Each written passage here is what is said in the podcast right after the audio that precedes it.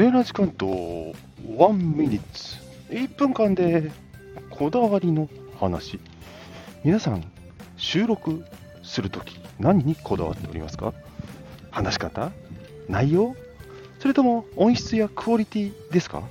それぞれこだわりのポイントは人によって違うと思いますが私は2つ観点を持っています。1つはクオリティ。それはやっぱりやればやるほど高められるものなので磨いて手にしたいと思っています。一方忘れたくないのがフットワークの軽さ。今まさにそうなんですけども音質よりもその時思ったことをすぐ残す。リアルタイムにこだわりすぎるとできないんですね。でも今この思いはこの瞬間しか収録できない。たった1分スマホに向かうだけで収録できる。そのメリットを忘れたくないと思って今収録ボタンを押しました。皆さんはいかがですか？